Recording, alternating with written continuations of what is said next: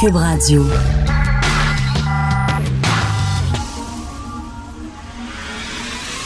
De 10 à 11. De 10 à 11.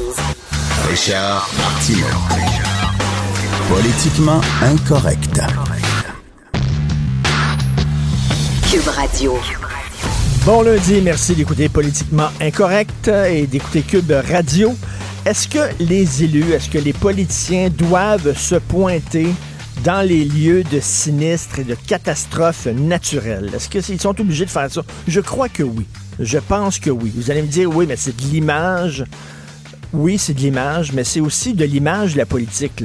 Regardez euh, Rodolphe Giuliani, qui était maire de New York, euh, lorsqu'il est arrivé euh, les attentats de 9-11, il était là, dans la rue. Est-ce qu'il a fait une différence? Non. Est-ce qu'il a empêché les tours de tomber? Non. Est-ce que c'est lui qui gérait les opérations? Probablement pas. Il y avait des gens, euh, des spécialistes là-dedans, de gestion de crise et tout ça, qui géraient ça, mais il était là. Il était sur place. Il pleurait avec les New-Yorkais. Il avait l'air à souffrir avec les New-Yorkais. Il encourageait les pompiers. Puis c'est ça qu'on veut. On veut que nos élus soient là et qu'ils partagent ce que nous vivons. Euh, et on, on sent aussi que c'est important pour eux. Quand tu es maire d'une ville et ta ville soudainement souffre, euh, ta ville est frappée en plein cœur, euh, il me semble qu'il faut que tu sois là. Rappelez-vous, 14 juillet 1987, d'énormes inondations, d'énormes pluies à Montréal. En quelques heures, l'autoroute Décarie se transforme en véritable bassin, en piscine. Il y a des dizaines d'autos qui sont complètement submergés. On doit aider les automobilistes à sortir de là. Il y a même un homme âgé, là, dans 80, un octogénaire, qui est mort noyé dans son auto. Imaginez grand-papa est mort noyé sur l'autoroute d'Écarie. Euh, donc, c'est arrivé. Et il y avait Jean Doré, qui était maire de Montréal à l'époque, et Jean Doré était en voyage à l'extérieur. Et il avait refusé d'écourter euh, son voyage. Il avait refusé, euh, de, revenir à Montréal. Et il avait dit Qu'est-ce que ça va faire que je me pointe, moi, avec un seau d'eau, puis que je me fasse filmer en train de- d'essayer de, vider l'autoroute des Carrés, à- le boulevard des Carrés, à moi tout seul? Objectivement, il avait raison. Qu'il soit là, qu'il soit pas là, ça fait aucune différence, je veux dire, dans les faits. Sauf que politiquement, il y avait extrêmement tort. Ça l'a suivi. C'était vraiment, les gens l'ont extrêmement mal pris en disant, lui, il avait l'air à s'en sacrer. Il y avait des grosses inondations. Il était en vacances à l'étranger avec sa famille. Puis ça, il tentait pas d'écourter ses vacances. Puis il mieux, il suivait ça de, de loin, euh, euh, comme ça, au téléphone, etc. euh, Internet, je sais pas si Internet était très fort dans les années 87. Mais tu sais, il avait pas l'air à prendre ça à cœur. Donc, politiquement, ça a été extrêmement dangereux pour lui. Imaginez très nocif, très dommageable. Imaginez il y a deux ans aussi, pensez à il y a deux ans, la grosse tempête de neige qui a paralysé l'autoroute 13, le cafouillage total. Il y avait des dizaines d'automobilistes, euh, même si c'est pas des centaines, qui ont dû passer la nuit dans leur auto parce que l'autoroute n'était pas déneigée. Il y a eu même eu des morts. Il y a des gens qui ont été ensevelis sous la neige qui sont morts. Le ministre de la Sécurité publique, qui était Martin Coiteux, était au restaurant. Au restaurant. OK, je j'ai pas mon, mon effet sonore de, de, criquet. Il était au restaurant et le ministre des Transports, Laurent Lessard, dormait. Il avait dit, bon là, moi, on va aller faire dodo. C'est quelque chose qui se passe, téléphonez-moi. Puis les deux dormaient. Et le matin, quand le ministre des Transports s'est pointé à son scrum, il avait l'air d'apprendre ce qui s'est passé la veille. On dirait que même sa, sa garde rapprochée ne l'avait pas, euh, l'avait pas briefé sur ce qui s'était passé. Donc, devant les journalistes, live à la, télévision, on dirait qu'il apprenait ce qui s'était passé. Il avait l'air complètement pas là. D'ailleurs, au mois de février de cette année, quand il y a eu une grosse tempête de neige, François Bonnardel, hein, vraiment, il n'a pas fait comme ses prédécesseurs. Au contraire, il s'est habillé en pleine nuit, il est allé au centre de gestion euh, de la circulation du ministère des Transports, puis on le voyait, il s'est fait photographier devant une centaine d'écrans vidéo, puis il regardait ça avec intérêt, puis tout ça. Puis bon, il était pas dehors avec sa pelle. Ça, c'est trop, là. Il n'a pas essayé de dire, ah oui, moi, je vais aller pelleter avec le monde, puis ça. Le monde aurait trouvé ça ridicule. Voyons, donc, le ministre des Transports pelleter. C'est pas ça sa place. Le ministre des Transports, c'est d'être où il était, Bonardel, c'est-à-dire au centre de gestion de la circulation de Montréal, regarder les opérations sur grand écran, puis tout ça, puis être en contact avec le monde sur le terrain par téléphone, blablabla.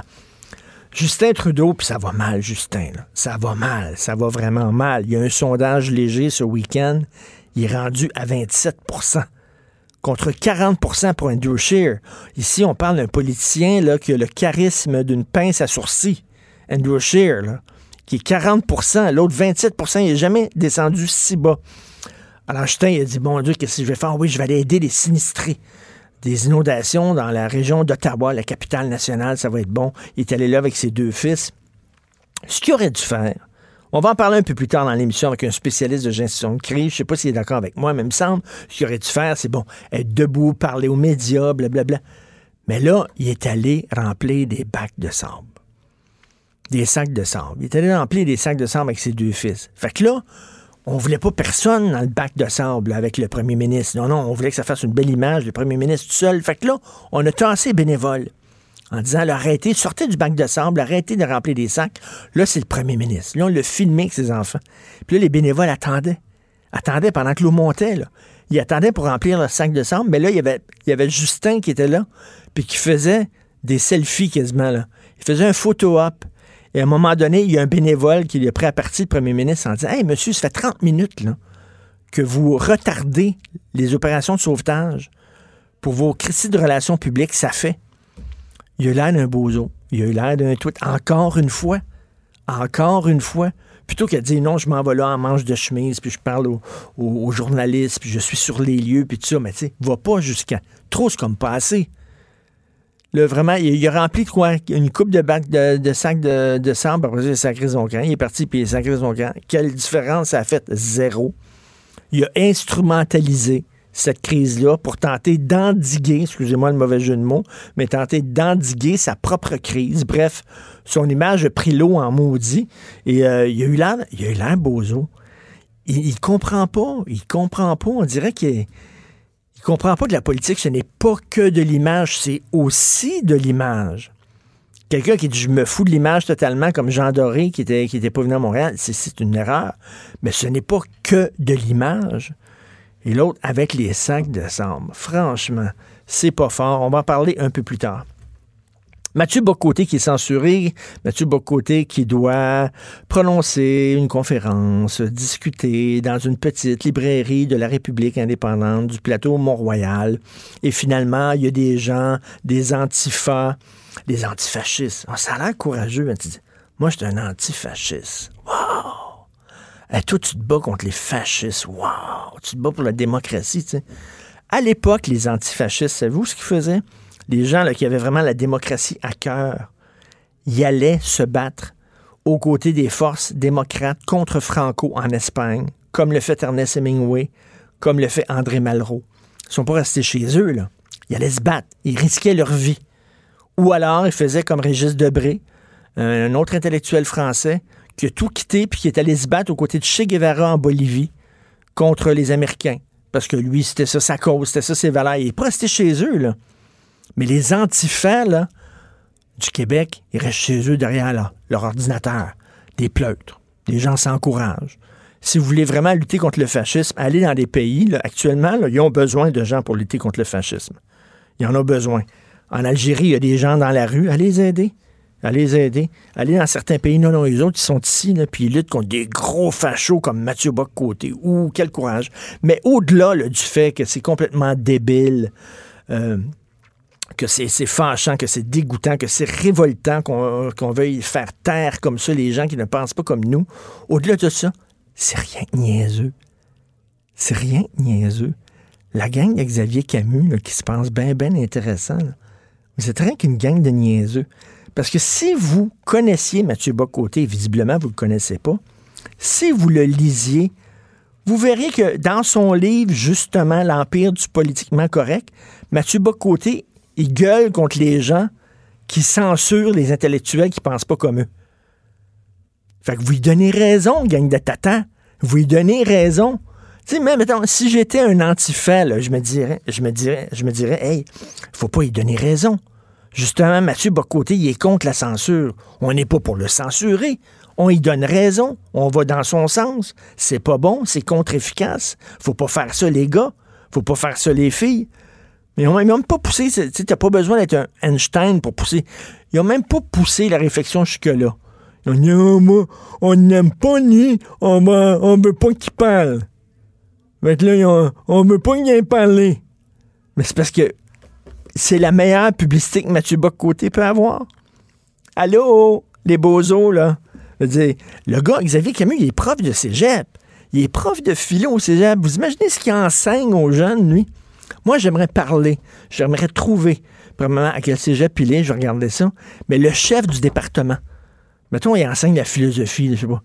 Il y a un chef du département de philosophie. J'aimerais ça parler au boss de Xavier Camus en disant est-ce que vous partagez ça, cette euh, vision-là de la, liberté d'expression? Est-ce que vous partagez les. Qu'est-ce que vous pensez des méthodes de votre professeur, votre professeur qui est sous votre supervision, qui enseigne à des jeunes? C'est sûr que vous voulez transmettre comme valeur aux jeunes quelqu'un pense pas comme moi, fais-y fermer sa gueule. Moi, le faire saigner du nez ton nez. Moi, le faire fermer la gueule. C'est le degré zéro de la réflexion. Xavier Camus pense qu'il est un grand intellectuel. C'est le degré zéro de la réflexion. C'est complètement délirant. Bref, et je vais vous citer Mathieu Bocoté rapidement dans son livre la parole publique semble comprimée, étouffée, formatée, la pensée correcte étend son empire, et ce sont les conditions mêmes de la liberté d'expression qui se transforment. Les sensibles et les offusqués réinventent à leur manière le blasphème en mettant de l'avant le droit de ne pas être offensé. Les minorités autoproclamées réclament un droit de veto sur la manière de les représenter publiquement. Ces groupes privatisent en quelque sorte la censure à leur profit. Eux autres vont décider, eux autres qui n'ont pas été élus par personne, qui ne sont pas des juges, eux autres vont décider ce qui est acceptable, ce qui n'est pas acceptable à dire dans la société. C'est eux autres qui vont décider ça, la petite gang là, autour de Xavier Camus. Eux autres vont décider pour nous autres qui a le droit de parler, qui n'a pas le droit de parler. Complètement ridicule. S'il y avait 15 ans, je trouverais ça à la limite. Tu sais, ah, au, moins, ils sont idéalistes, ils sont maladroits. Mais il y a quel âge, lui? Il y a quel âge, lui? Il doit avoir 30 coques, 40 coques, là, ce gars-là? Hey, wake up! Hello! OK. Vous écoutez Politiquement Incorrect. Richard Martineau. Politiquement Incorrect. Richard Thibault est président de RTCOM, spécialiste en gestion de crise. Et on va parler, entre autres, de la bévue de Justin Trudeau. Bonjour, M. Thibault. Bonjour, Richard. Vous allez bien, j'espère? Ben, très bien, très bien. Écoutez, je veux revenir dans le temps. 1987, 14 juillet, j'en parlais tantôt, grosse inondation. Jean Doré qui est en vacances, qui dit écoutez, je reviendrai pas, euh, je, je reviens pas à Montréal, c'est pas vrai. De toute façon, qu'est-ce que ça va donner que je sois là qu'un seau d'eau, les, deux pieds dans l'eau? Gaffe majeure. Ce gars-là ne, ne comprenait pas ce qu'on attend des politiciens. Vous avez tellement raison, je ne veux pas en rajouter. George Bush, quand il y a eu Katrina, le fameux ouragan en Caroline, pas en Caroline, mais en, en, Louisiane. voyons, ah, voilà, exactement, Louisiane. On se rappelle que finalement, euh, M. Bush, il est allé avec son avion et euh, découragé, il avait passé deux fois au-dessus, puis il avait décidé de rentrer à Washington. Et on lui avait reproché amèrement, Richard, rappelons-le, tellement que certains analystes avaient décidé que c'est à partir de ce moment-là, finalement, que son étoile a vraiment mmh. commencé à péricliter. Et on connaît la suite, hein, il a perdu ses élections. Alors donc, est-ce que, puis j'ai bien aimé votre commentaire, vous avez raison, est-ce que, la question se pose, est-ce que c'est une bonne chose que nos dirigeants viennent quand on est frappé par un cataclysme comme celui-là? C'est une excellente question. Faut la poser. Parce que c'est de l'image, on le sait, là. On s'entend, c'est de l'image. Ils feront pas vraiment une différence, là.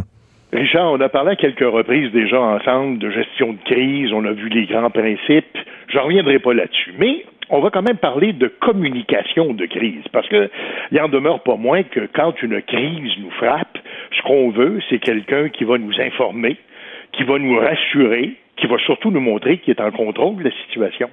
Et euh, ma foi, c'est ce que sert, c'est les grands objectifs poursuivis par ce qu'on appelle la communication de crise. Et dans un contexte comme celui, entre autres, des inondations, on s'entendra tous pour dire que c'est une situation qui est vraiment désastreuse. C'est épouvantable. On voit les images à la télévision, on voit ces pauvres gens qui sont là.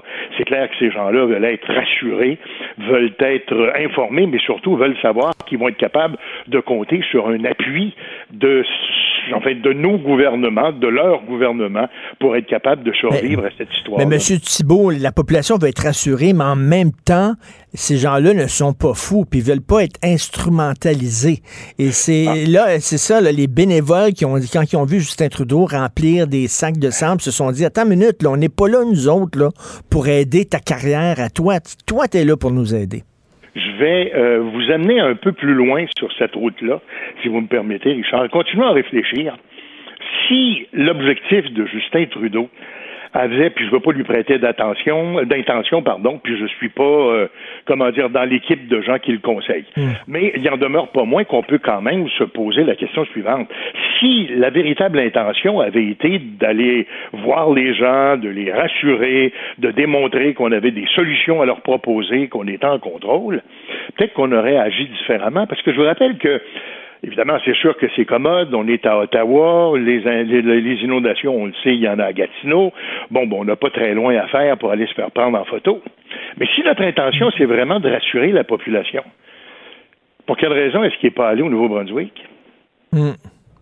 Parce que, dans le fond, on sait que là aussi, il y a des inondations qui sont en train de, d'avoir des, en fait, de faire des ravages aussi importants que ceux qu'on est en train de constater dans la région de Montréal. La rivière Saint-Jean est en train de déborder, même que la transcanadienne a été coupée. Je ne sais pas si elle est encore, euh, si c'est de redevenu praticable. Elle l'est encore. Donc, c'est quand même une crise majeure. Pour quelle raison est-ce qu'un premier ministre qui a vraiment l'intention de venir nous rassurer et pour aller là? Puis à côté de ça, ben, on ne peut pas s'empêcher de regarder puis de comparer. François Legault. On voit, on voit, François Legault. Puis euh, honnêtement, François Legault, faut lui donner une chose. On a un peu l'impression que c'est le beau-frère qui arrive en manche de chemise pour venir nous aider. Et ça, ça nous rassure. Puis en plus de ça, non seulement il est là, mais il participe, il contribue, puis il y a des solutions. Puis en plus de ça, il nous amène même à réfléchir à l'avenir. Parce, qu'il va y avoir un avenir. Ben, tout à fait. On veut qu'il soit présent, mais euh, ben, je reviens le, en février dernier, je pense que c'était le 13 février, grosse tempête. François Bonnardel, il n'était pas dehors avec une pelle en train de pelleter. Là. Il sait bien là, que ça n'aurait fait aucune différence, puis ça aurait été ridicule, ça aurait été grotesque. Euh, Justin Trudeau, il aurait pu seulement parler aux médias, être debout, peut-être en manche de chemise, oui, euh, pour montrer, bon, mais il n'y avait pas besoin d'amener ses fils puis de remplir des sacs de sable. Trop, c'est comme pas assez comme on dit dans le jargon journalistique, ça fait un petit peu trop photo-op. Ben oui. Et c'est d'ailleurs la raison pour laquelle il y a eu quelqu'un là-bas que ça a profondément agacé, qui a réagi en disant, écoutez, M. Trudeau, votre cirque, là, c'est en train de nous faire perdre du temps. Nous autres, on est là, on travaille, ça presse, on a besoin de ça. Et on peut comprendre, euh, comment dire, donc, euh, la, la, la réaction de ces gens-là qui sont eux autres les deux pieds dans la gadoue en train justement de travailler à colmater les brèches et qui voient ce cirque-là. Alors, vous savez, les gens sont quand même euh, on, dit que, euh, comment dire, l'électeur moyen est, pas naïf quand même. Hein? bon, euh, il voit très bien ce que c'est qui se passe là, comprend très bien ce que c'est qui arrive. Et euh, même si je pense, en tout cas, il est important que le dirigeant politique soit là. Puis d'ailleurs, à cet égard-là, on parle de François Legault, mais je pense qu'on peut parler aussi de, Geneviève Guilbeault, qui, qui, qui, qui, est mm. droite comme un pic, un peu comme le capitaine du navire à la base puis à, rassurer les gens en leur disant on a des ressources, on va être là pour vous aider, euh, lâchez pas, euh, on va faire ci, on va faire ça. Alors donc, on a un sens de la direction qui est donné. On a l'impression qu'il y a un gouvernement qui s'occupe de nous autres, alors que quand M. Trudeau est venu, malheureusement, on n'a pas eu cette impression-là. Et, l'exercice d'un politicien, c'est pas c'est pas évident, c'est très délicat. C'est-à-dire que c'est certain qu'un politicien fait des relations publiques. On ne peut pas on ne peut pas lui reprocher de faire des relations publiques. It's part of the game. Ça fait partie de la nature de la bête. Mais en même temps, il faut pas que tu aies l'air de faire des relations publiques. Il faut que tu en fasses sans que tu aies l'air d'en faire. Ben, c'est-à-dire qu'il faut que tu en fasses parce que ça fait partie de la, de la game, comme on dit, mais euh, de surcroît, euh, faut que ça serve à quelque chose. Et encore une fois, je le rappelle, sa présence fait partie d'un objectif de communication de crise, de gestion de crise, parce qu'on est en crise et on a besoin d'avoir des dirigeants qui sont là et qui viennent nous appuyer. Maintenant, Richard, il y a peut-être un autre élément aussi dont on n'a pas beaucoup parlé. Euh, on comparait avec toutes sortes de choses. Euh, rappelons-nous qu'il y a eu des inondations comme celle-là en 2017. On se rappelle qu'à l'époque, c'était le gouvernement Couillard qui était là et il faut dire qu'ils avaient moi je pense, en tout cas très bien fait, en termes d'image, en termes de présence, ils étaient là. Mais on n'a pas eu l'impression, comme on l'a avec M. Legault, qu'on a, euh, on avait un plan de match et qu'on avait une pensée euh, politique sur ce qu'il fallait proposer, ce qu'il fallait faire à l'avenir. Et surtout, rappelez-vous de ce commentaire de la mairesse de Poénégamouk, vous savez, dans, le Bas-Saint-Laurent, avait été frappée durement par les inondations et elle avait prévenu euh, les maires des municipalités qui étaient frappées par les inondations de 2017. Méfiez-vous parce que quand euh, l'eau et les médias et les politiciens se retirent, là après ça, on tombe en deux, en deux craques de chaise. Là, Ben là, oui, là, c'est oui, sûr oui. que là, il n'y a plus personne pour s'occuper de nous. Et moi, je pense que le gouvernement Legault, à l'heure actuelle, euh, on, on- on est fier de son travail. Maintenant, il faudra voir dans les mois qui viennent, parce qu'on nous promet que ça va aller mieux, que ça va aller plus vite. Alors, il va falloir livrer la marchandise maintenant. Mais comme, comme exemple de, de, de, de bonne gestion de crise, euh, je- puis d'ailleurs, c'est drôle, je, je, je relis mon texte que j'ai écrit ce matin, puis j'en parle pas, et pourtant, Mhm. euh, pourtant ça, ça redit être le premier exemple, Lucien Bouchard pendant la tempête du verglas. Et voilà Lucien quel- Bouchard est devenu le, le, le père de tout le monde pendant cette tempête-là. On sentait qu'il était là, il était au gouvernail, puis ça l'a rassuré tout le monde. Vous avez tellement raison. C'était un peu, on parle de Legault, mais bon, c'était un peu la même, euh, la- le, le même sentiment qu'on avait à l'époque de Bouchard, où on se disait, ça y est, là, il y a quelqu'un là, qui fait pas semblant de s'en préoccuper, là, qui est là, qui nous dit qu'il s'en occupe. On annonce des mesures concrètes, on dit qu'on va être là. On est là pour nous rassurer, nous informer, nous montrer qu'il y a un capitaine qui, a- qui a- qui est à bord, puis qu'on sait où on s'en va, qu'on a le contrôle sur les, enfin pas les éléments, mais au moins sur la situation, sur ce qu'on peut faire pour aider les gens à s'en Et, sortir. et c'est symbolique, mais la, la charge symbolique d'un politicien, elle est très importante. Bon, je reviens à 9-11, le 11 septembre 2001, Rodolphe Gi- Giuliani, il a tellement bien fait ça, il encourageait les pompiers, puis on sentait la douleur dans son visage, parce qu'on veut aussi que les politiciens qui nous représentent partagent nos émotions, partagent notre colère, notre, notre joie, notre tristesse, notre angoisse. Il a tellement bien fait ça que les républicains, après ça, voulaient l'avoir pour, euh, aux Ah élections oui. présidentielles. Ils rêvaient à lui, là. Vous avez absolument raison. Maintenant, cela dit, puisqu'on parle de gestion de crise et de plan de communication de crise, vous savez qu'on on parle des pouvoirs publics, on parle beaucoup du, des premiers ministres, mais bon, moi je pense que toutes les autorités ou les figures publiques, quel que soit leur rôle, ont euh, à prendre part à cette action-là, ont un rôle à jouer dans ce scénario-là. Les maires, d'abord au premier chef, parce qu'on sait que c'est d'abord les municipalités qui sont impactées. Bon, plusieurs ont couru un peu après le problème en donnant des permis de construction dans des zones inondables, mais ça, bon, Oui. c'est un autre, c'est un autre débat. Là. On, on est ailleurs. Mais il en demeure pas moins que là, on est face au problème. Et par exemple, euh, je vous cacherai pas que, enfin, j'ai suivi quand même d'assez près la couverture de, de, de presse qu'on fait justement de, de ces événements-là.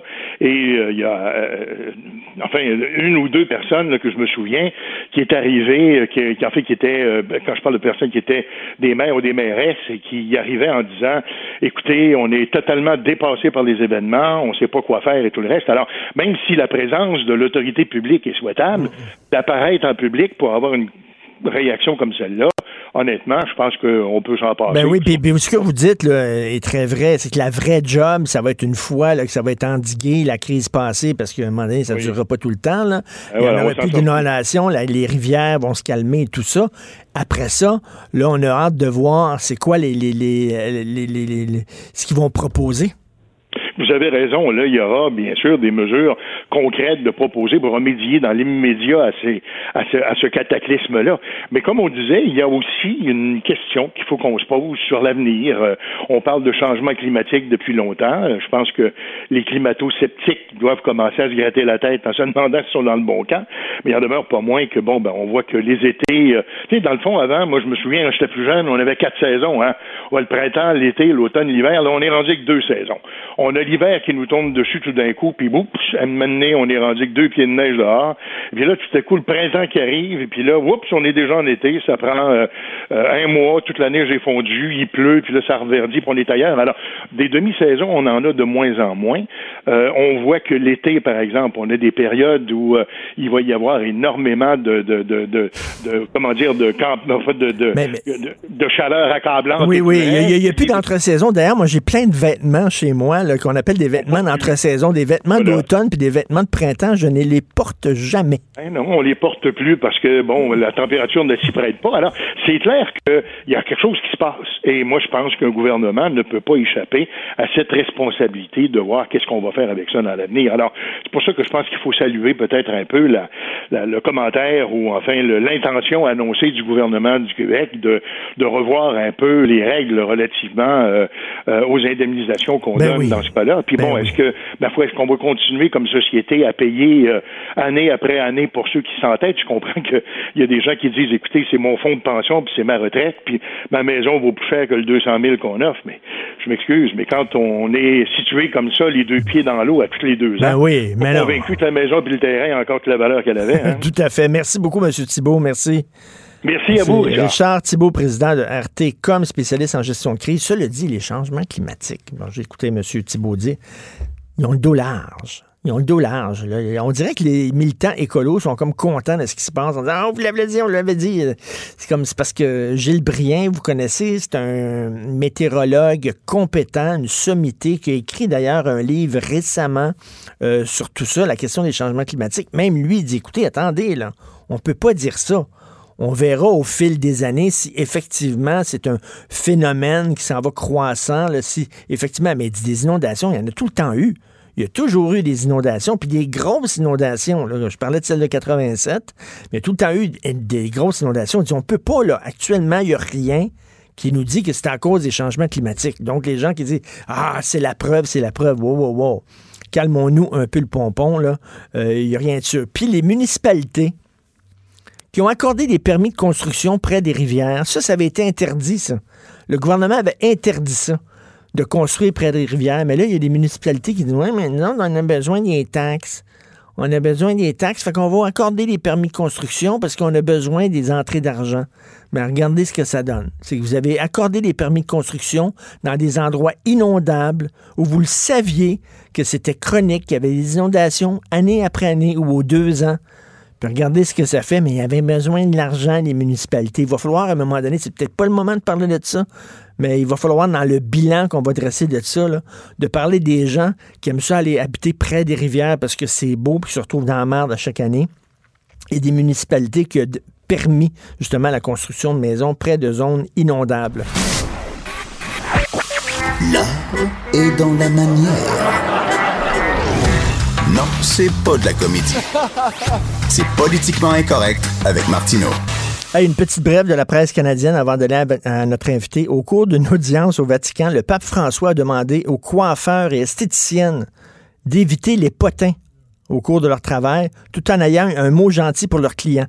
Le pape a invité les esthéticiennes et les coiffeurs à exercer la profession avec un style chrétien, traitant les clients avec gentillesse et leur offrant toujours un mot gentil d'encouragement, tout en évitant de céder à la tentation des potins qui arrivent facilement dans votre milieu. C'est quoi, vas-tu y aller milieu, métier par métier? C'est, aujourd'hui, c'est barbier, demain, ça va être les gardiens de sécurité dans les musées, les oculistes, après ça, les chirurgiens dentaires, les gens qui travaillent chez Couchetard, en tout cas, bref. A l'air que tu t'en perds. Bon, comme tous les lundis, nous parlons à Jérôme Blanchet-Gravel. Salut Jérôme. Salut Richard, ça va? Très bien. Écoute, je parlais plus, euh, un peu plus tôt que les changements climatiques ont le dos large. Là, on cause euh, Ouais. tout, tout est causé par les changements climatiques. La laïcité a le dos large en maudit aussi. Là. hey, écoute. Oh oui, non, c'est- incroyable. Euh, Il y a un texte qui a été publié dans la presse en fin de semaine qui dit, en gros, là, je résume le propos des auteurs, ce sont des, des résidents en médecine. C'est plusieurs dizaines de personnes qui signent ce texte-là, qui disent que la laïcité, le projet de loi finalement de la CAC est mauvais. euh, pour la santé, euh, pour la santé mentale en particulier, bon, c'est ce qu'on raconte là, mais le- la laïcité qui finalement serait mauvaise pour la santé. Écoute, Mais c'est quoi la laïcité? C'est quoi? Ça, ça cause euh, quoi? Des hémorroïdes? euh, des, des ongles incarnés? Quoi? non, c'est ça. C'est- C'est plutôt au niveau psychologique là, que, que, que ça se déroulerait. Mais écoute, Richard, c'est- quoi la prochaine étape? là? C'est la laïcité, c'est mauvais pour l'environnement. Tu sais, Ben je veux oui. dire, euh, c'est incroyable où on est, on en est rendu avec ça. La logique est poussée à l'extrême. Euh, J'ai lu ça honnêtement. Ben là, ça veut, dire, ça veut dire qu'en France, ils ont énormément de problèmes de santé mentale parce qu'ils ont voté une loi sur la laïcité qui date de- en 1905. T'imagines? Même en Turquie, à l'époque aussi, les, les, Turcs, Marek Erdogan, euh, le président islamiste, euh, on, on, la, la, la, Turquie est moins laïque qu'elle était à l'époque, mais imagine, même en Turquie, en, Tunisie aussi à l'époque, avec Bourguiba, tout ça, donc on est on est malade. Richard, que, veux-tu? Nous sommes des euh, des patients. Mais c'est qu'est-ce que il, nous faut une thérapie. Il nous faut une thérapie parce que pauvres laïcs que nous sommes, nous sommes euh, atteints de maladies mentales. mais là, mais ils sont rendus. C'est vraiment n'importe quoi. Et euh, Steve Fortin a écrit un très bon blog la semaine passée où il parlait des pinots carons, mais des pinots carons anti-laïcs. Sais, euh, lorsqu'il y a eu, euh, lorsqu'il y a eu euh, toute la discussion sur la charte des valeurs, on disait que les gens qui étaient pour l'interdiction des signes religieux étaient ridicules parce que bon, il y avait les pinots carons là qui avaient peur des, des gens qui qui priaient à quatre pattes sur un tapis, donc qui, qui ridiculisaient finalement tous les pro-chartes. Mais là, je m'excuse, mais ceux qui se ridiculisent là, ces temps-ci dans ce camp-là, dans la nouvelle bataille entre les laïcars et les anti-laïcars, ceux qui se ridiculisent et qui se couvrent de ridicule, c'est les anti-laïcs, là. Oui, ben il y a une sorte de populisme de, gauche là, qui, qui, qui, a émergé. Vraiment, c'est du populisme. Là.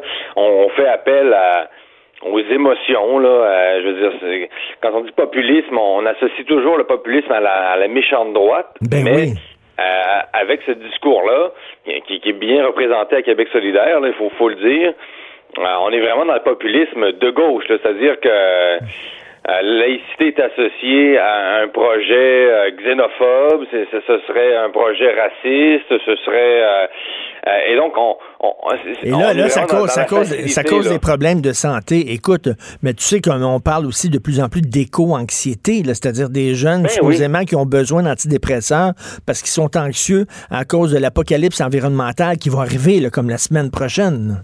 Ben oui, mais ça c'est drôle parce que je pense qu'au Québec, il y a plein de gens qui, qui sont écologistes de nature. C'est-à-dire que, sans faire de jeu de mots, là, euh, euh, les Québécois ont une sensibilité environnementale. Et, là, écoute, avec l'éco-anxiété, ah, c'est encore là, c'est le. Mais pourquoi les écologistes ont besoin, ressentent le besoin de développer ce, ce genre de concept-là dans les universités? Pourquoi les théoriciens de l'environnement ont besoin de développer ça? Euh, en fait, c'est contre-productif parce que euh, euh, voyons donc, euh, on n'a pas besoin de développer ce, genre de concept-là. En fait, ils, vont faire fuir les gens, ben. la population normale, c'est-à-dire que éco-anxiété, les, gens n'ont pas besoin de, de ben faire euh, taper sur les doigts. Non, non, puis euh, dire, regarde, sur la laïcité, que ça, ça cause des maladies. Non, pouvez-vous vous en tenir, s'il vous plaît, au débat? Peut-être qu'on peut être contre le projet de loi 21, c'est correct, mais tu sais, avec des arguments qui se tiennent, puis avec des arguments concernant le port des signes religieux, amenez pas la santé mentale là-dedans, puis les, les maux d'estomac, puis voyons donc, c'est tout ça, complètement, ils sont en train de perdre totalement le contrôle de leur message et à la limite, moi, je trouve que c'est même contre-productif. Tu regardes ça, tu dis, écoute, là, après ça, ça va être quoi? Ça cause des tremblements de terre, la laïcité? C'est quoi? oui, non, c'est ça. L'apocalypse à venir, encore ben une fois. Mais non, mais, mais, c'est ça. Pourquoi, on sent le besoin de, développer ce, genre de concept-là, alors que les gens au Québec euh, ont une sensibilité écologiste naturelle. Je veux dire, on n'a pas besoin de, de, sombrer dans, dans, cette atmosphère apocalyptique. Et encore, et, pour les, inondations, Richard, voyons donc, je veux dire, euh, est-ce que vraiment le réchauffement climatique euh, amplifie peut-être un peu le phénomène, mais, est-ce qu'on est, est-ce que c'est vraiment la source du problème? Encore une fois, on ne sait pas. Là, on est trop collé dessus. ça va prendre des études sur de nombreuses années pour voir si effectivement il y, a, y a un lien. Tu sais. La science, c'est récent. Je veux dire, à ah l'époque des Amérindiens, à l'époque, euh, je veux dire, est-ce qu'au 13e siècle, euh, est-ce qu'on a mesuré l'augmentation du niveau des rivières, la rivière Chaudière, par exemple, pour donner l'exemple de la Beauce, la Beauce qui est particulièrement touchée par ça, euh, on ne le sait pas. Donc, les données sont, sont très récentes.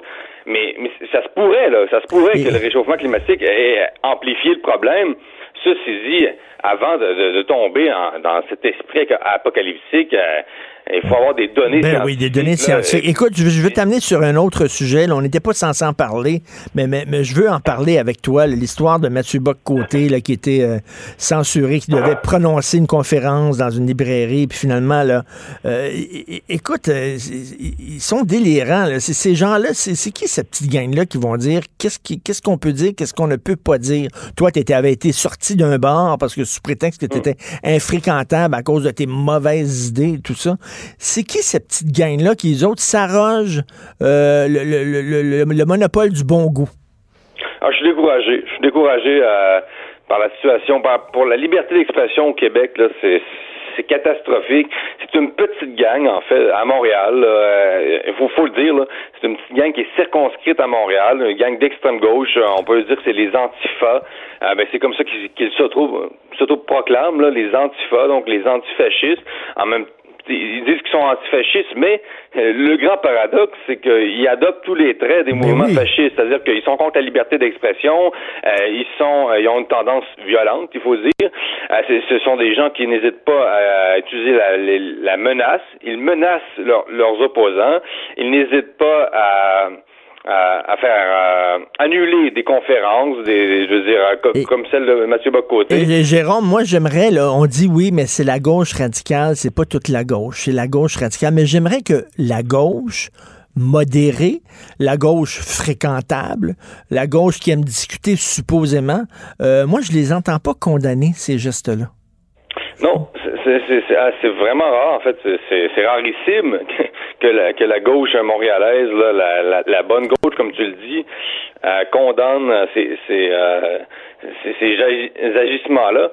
Et, et, écoute, mais, mais vraiment, il faut donner un coup de barre là, au Québec. C'est grave. Là. Euh, euh Mathieu Bocoté, c'est un penseur du politique. Là. On n'est pas du tout dans, dans, dans c'est pas un idéologue, c'est pas quelqu'un qui. Non, mais on, euh, peut, on peut ne pas être d'accord avec. Puis moi, je suis correct, j'accepte ça. Moi, je suis assez d'accord avec ses prises de position. Mais bon, on peut ne pas être d'accord avec, mais veut dire, tu sais, on, on, on, parle, là, on discute dans une démocratie. Voyons donc. Exactement. Le débat, c'est l'essence de la démocratie. La, démocratie libérale, c'est de permettre une pluralité euh, euh, d'opinions.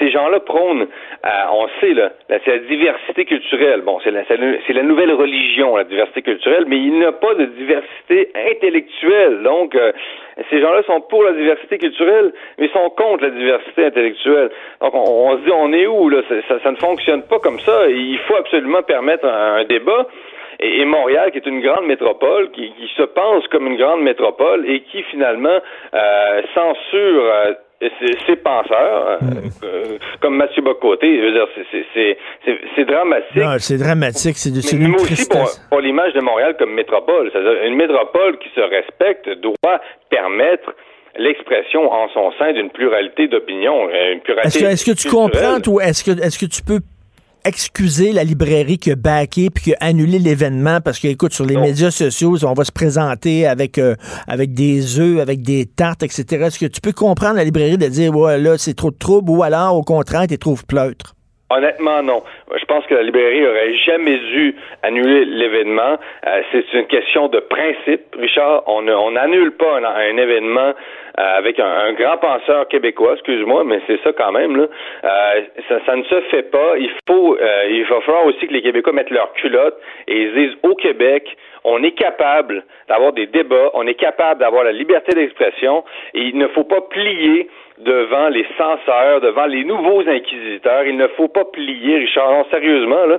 Euh, et je pense que là-dessus, tu donnes l'exemple, ça fait longtemps. Mais non, non, non. Euh, je pense que c'est vraiment une question de principe. Il faut débattre au Québec. Euh, il faut permettre la pluralité des opinions, parce que oui, la pluralité culturelle, c'est bien, mais la pluralité des ben expressions, c'est encore mieux. écoute, autre chose, là, il nous reste 3-4 minutes. Euh, tu voulais parler des conservateurs, ça va bien, le, nouveau euh, sondage, c'est 40 contre 27 pour les conservateurs, mais je veux t'entendre là-dessus. Euh, Andrew Scheer a annoncé qu'il va arriver avec un plan vert. Qu'est-ce que tu penses de ça, toi, que les conservateurs qu'on associe à la business, au pétrole, etc., euh, disent non, non, nous autres aussi, le mouvement, euh, la protection de l'environnement, c'est important, on va annoncer un plan vert. T'en penses quoi? Mais j'en pense que les conservateurs euh, ont fait compris que l'environnement, ça pouvait aussi être de droite, entre guillemets. C'est-à-dire que euh, l'environnement, ça se limite pas à la gauche. je veux dire, le paysage, ça appartient à tout le monde. Donc, je pense qu'il y a quelque chose à aller chercher à droite dans l'écologie. Euh, puis on sait, là, historiquement en France, tout ça, l'écologisme, en fait, au départ, c'était de droite, avant même d'être de gauche. Ça, dans l'histoire des idées politiques, on sait que c'est une constante. Mais, mais oui, j'ai appris ça, moi, j'ai appris ça en lisant, j'ai appris ça en lisant ton texte. D'ailleurs, tu as écrit un livre là-dessus sur, euh, sur l'écologie et euh, tu parlais justement des groupes en Allemagne. Les premiers groupes écologiques en Allemagne, c'est des groupes de droite. Oui, oui, mais oui, tout à fait. Je veux dire, même la protection des droits des animaux, c'est les nazis qui ont inventé ça dans une charte. Là. En, même temps, je veux pas dire que les, écologistes sont nazis. C'est pas ça qu'on veut dire, là, Richard. Là, on va dire, oh, on nous accuse de faire ci, ça. Non, non. C'est pas ça que je veux dire. Mais l'écologie à droite, ça fonctionne. On peut être de droite puis on peut être écologiste. Bref, les conservateurs semblent euh, fédéraux semblent, semblent avoir compris. Après ça, euh, euh, évidemment, avec les pipelines puis avec les sables bitumineux, est-ce qu'on peut être écologiste au Canada? et être en faveur des sables bitumineux, ça c'est une autre histoire. Là. Oui, oui, mais, mais euh, oui, tout à fait. Mais tu sais, être conservateur, c'est vouloir conserver. Donc, vouloir conserver l'environnement, ça fait aussi partie du conservatisme. Oui, oui, c'est ça. Euh, le conservatisme, l'écologisme, en fait, comme est essentiellement conservateur. C'est-à-dire que, comme tu dis, c'est conserver quelque chose, c'est conserver notre habitat, c'est conserver notre environnement. Donc, on peut très bien, moi, eh, eh, je pense, être de droite et être conservateur. On peut être aussi de gauche euh, et être écologiste. On peut être de droite et être écologiste. Ça, ça fonctionne, ça va, ça va ensemble, en fait. Et, euh, bon, Andrew Shear pour les écolos, pour euh, encore là, c'est les sables bitumineux. Est-ce que, ben ouais, mais, même s'il arrive avec un très bon plan vert, là, les écolos vont rien vouloir savoir. Pourquoi? Parce que c'est des conservateurs. J'ai hâte de voir est-ce que les écolos vont être à l'écoute ou ils vont, ils vont, euh, ça va être une fin de non recevoir totale. Hum, bonne question, hum. mais mais il faut il faut que les écologistes aussi euh, deviennent pragmatiques, c'est-à-dire que c'est beau les, principes, mais il faut qu'ils soient représentés au gouvernement. Euh, et là, Scheer donne une, leur donne une occasion. Euh, Trudeau a déçu, a beaucoup déçu les écologistes avec, son avec son plan. On l'accuse d'être un faux écologiste. Est-ce que ça va fonctionner? Non, c'est.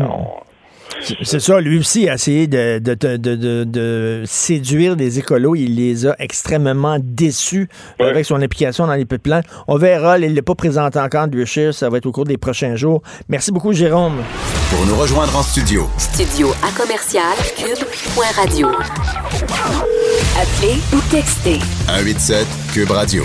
1877 827 2346. Politiquement incorrect. Le Journal de Montréal a publié une série de textes sur les fans, les gens qui sont des fans, dont entre autres cette dame qui est une fan finie de Michel Louvain. Tout dans sa maison tourne autour de Michel Louvain, des photos de Michel Louvain, des disques de Michel Louvain, des calendriers, etc. Et la chanceuse, elle l'a même reçu à la maison deux fois à manger. Monsieur Louvain est allé manger chez elle. Vous imaginez à quel point elle devait être capotée bien raide. Alors bon, des fans, c'est sympathique, c'est drôle, tous les, artistes en ont, mais par contre, des fois, ça va trop loin. Euh, on l'a vu récemment qu'il y avait une parent qui s'est réveillée dans le plein milieu de la nuit. Il y avait une sa fan numéro un qui était dans la chambre. Euh, au bout de son lit, euh, qui le regardait dormir et elle se présente à tout le monde comme étant sa femme, son épouse. C'est complètement débile. À un moment donné, ça va trop loin. Nous allons parler avec le docteur Christine Gros qui a publié un texte là-dessus sur le phénomène de l'érotomanie. Bonjour, docteur Gros. Bonjour. C'est quoi l'érotomanie? L'érotomanie, euh, en fait, c'est un délire. Hein? C'est, vraiment une idée délirante. Et quand on parle de délire, on parle vraiment d'une croyance erronée qui est fondée sur une déduction ou une perception incorrecte euh, de la réalité. Donc, c'est une interprétation fausse qu'on fait de la réalité et ça devient notre réalité, puis on est convaincu que c'est vrai. Alors, c'est une, il y a un peu une perte de contact avec la réalité, si vous voulez, euh, et c'est vraiment dans la lignée du délire. Et là, les fans qui poussent ça trop loin, qu'est-ce qui pousse une personne soudainement à presque, à presque consacrer toute sa vie, euh, toutes ses pensées à une vedette, euh, une personnalité publique? Les, les causes sont, sont obscures, hein? c'est-à-dire qu'on est vraiment plus dans le registre des hypothèses que des certitudes là, quand on se demande qu'est-ce qui cause. Euh, mais c'est certain que euh, une prédisposition biologique, des carences affectives importantes, une fragilité ou une vulnérabilité importante au niveau de la structure de personnalité, c'est toutes des hypothèses qui peuvent euh, euh, nous porter vers un peu comme comme les autres troubles délirants. Hein. C'est, c'est, des hypothèses qui peuvent nous amener vers là. Euh, et c'est un, c'est un trouble complexe. Puis je vous dirais que moi, en 25 ans de psychiatrie, j'en ai vu trois cas dans ma vie. Alors c'est quand même un Ah phénomène oui? qui est assez rare. Oui, mais, mais c'est impressionnant parce que ça résiste. Hein, euh, ça résiste à toute évidence. Et c'était bon, bien sûr, on veut, il y, a le, secret entre un psy et ses patients. Euh, on veut pas que vous alliez dans les détails, mais, mais c'est quoi? C'était des gens qui, euh, qui vous consultaient parce que justement le- le- leur idole prenait trop de place dans leur vie. Ben, dans un cas, par exemple, ça a été euh, une, une jeune femme qui était hospitalisée euh, sur des étages euh, et qui et qui avait la conviction que tous les professionnels qu'elle avait consultés étaient follement épris d'elle et un en particulier. Euh, et euh, dans un autre cas, c'était une personne qui était euh, hospitalisée, euh, non pas par choix, mais parce qu'il y avait eu des plaintes, parce que justement, elle avait traqué, si vous voulez, euh, où elle était follement éprise d'une euh, d'une personne publique euh, et ça a pris des proportions vraiment impressionnantes à telle enseigne que la personne a porté plainte. Alors c'est euh, c'est- c'est vraiment tu sais ce qui, ce qui diffère dans le délire puis dans le fantasme, c'est que le fantasme c'est tout à fait normal puis c'est des représentations mentales qu'on a puis ça nous permet de faire des choses en pensée qu'on peut pas faire nécessairement dans la réalité. Mais on le sait que c'est du fantasme, on le sait que c'est de la fantaisie, on le sait que c'est pas vrai. Dans l'érotomanie, ça devient la réalité. Euh, et la personne devient convaincue que l'objet de son affection est follement amoureux d'elle. Alors, c'est ce qu'on appelle en psychologie un mécanisme de, de projection, mais c'est comme si on, on projette dans l'autre des sentiments. Euh, alors, ça peut être par exemple une, une fan qui va à un spectacle puis qui interprète le regard d'un artiste sur la scène, puis elle devient convaincue que le regard est pour elle puis qu'il chante pour elle. Et ça, ça peut aller, là, parce que ça, ça peut prendre des proportions vraiment dramatiques. C'est-à-dire que si la personne euh, est rejetée par son idole, euh, son amour peut se transformer en haine, en haine puis elle peut, elle peut arriver à tuer, à tuer son idole. C'est arrivé, c'est déjà arrivé. C'est des vedettes qui ont été tuées par Ah, des écoutez, fans. C'est- un phénomène vraiment, vraiment, vraiment infiniment rare. Alors, je pense que je- je- une, une chose que je voudrais, c'est c'est être rassurante, parce que la façon dont ça fonctionne, c'est que la personne érotomane est pleine d'espoir au début. Alors donc, elle est pleine d'espoir, elle interprète tout à son avantage, puis elle interprète tout en fonction de son délire. Euh, c'est sûr que après X années de, de, de rejet ou d'échec ou de plainte à la police, euh, on voit la phase de dépit. Et ce qui suit le dépit, parce qu'à un moment donné, la réalité finit par rattraper un peu, c'est en général des sentiments dépressifs ou des sentiments euh, d'isolement. Et il peut arriver aussi que ce soit des sentiments de colère. Et c'est les sentiments de colère qu'on craint, bien entendu, parce que là, ce qui est dans le fantasme des gens ou des victimes, c'est, mais mon Dieu, jusqu'où la personne peut aller? C'est capable de faire une intrusion puis de rentrer chez nous jusqu'où la personne peut aller pour éliminer ce qui est Ben en oui. moi et elle? Et euh, mais dans la réalité, c'est rare qu'il y a des, des catastrophes qui se passent. Souvent, il y a des plaintes à la police qui arrivent avant, des hospitalisations, des soins. Euh, puis le phénomène demeure quand même relativement rare. Tu sais, il y a une différence entre euh, quelqu'un qui est vraiment très épris, puis qui a une idole, puis qui en est amoureuse, puis quelqu'un qui est convaincu que l'idole devient amoureux d'elle-même. Là. Et il y, y a un autre phénomène, euh, corrigez-moi si, si je me trompe, mais que moi j'associerais ce phénomène-là. C'est-à-dire, bon, le phénomène des fans, c'est quelqu'un qui, qui vit dans l'ombre, quelqu'un qui, qui a une vie ordinaire, anonyme et tout ça, qui tombe en amour avec quelqu'un qui est sous les projecteurs, qui est une vedette, une personnalité publique. Mais il y a aussi des gens qui veulent devenir des personnalités publiques. Tu sais, des gens hyper narcissiques et qui utilisent les médias sociaux justement pour euh, tout le temps se prendre en photo, les selfies, regarder comment j'ai une vie extraordinaire, puis tout ça, puis qui, qui rêvent leur vie, qui rêvent de devenir vedette, qui subliment leur vie finalement via les médias sociaux? Ben tout à fait. C'est-à-dire que encore là, la personne érotomane, c'est évident que quand tu es une personne puis que tu te considères comme étant ordinaire, puis que tu es convaincu qu'une personne extraordinaire que tu idéalises devient amoureuse de toi, c'est sûr que ça a des effets importants sur l'estime de toi parce que là, tu deviens vraiment le centre de la vie de la personne que tu idéalises. Alors, euh, ça, fait partie de la dynamique, je vous dirais, de l'érotomane. Mais il faut, faut rappeler aux gens aussi qu'il y, a personne d'ordinaire, puis il y a personne d'extraordinaire. Dieu sait que moi, au cours des années, j'en ai côtoyé des gens connus et des gens célèbres. Ils sont pas tous fantastiques sont ah, pas tous extraordinaires, ils sont pas tous fréquentants, puis je peux vous dire que c'est loin d'être des idoles. Il y en a qui sont très, très, très corrects, mais il y en a d'autres qui sont pas... Tu sais, il va falloir à un moment donné que les gens, parce qu'on vit dans une société qui est vraiment addict à la célébrité, il va falloir que les gens disent, les gens célèbres, c'est des gens comme tout le monde. Mais vous avez parfaitement raison. Le problème de l'idole, c'est que par définition, c'est quelqu'un qui devient idéalisé. Et quand on idéalise quelqu'un, on n'est pas tant amoureux de ce qu'est la personne, on est amoureux de ce qu'on en a fait dans notre tête. Mais ce qu'on en a fait dans notre tête, c'est pas nécessairement conforme à la réalité.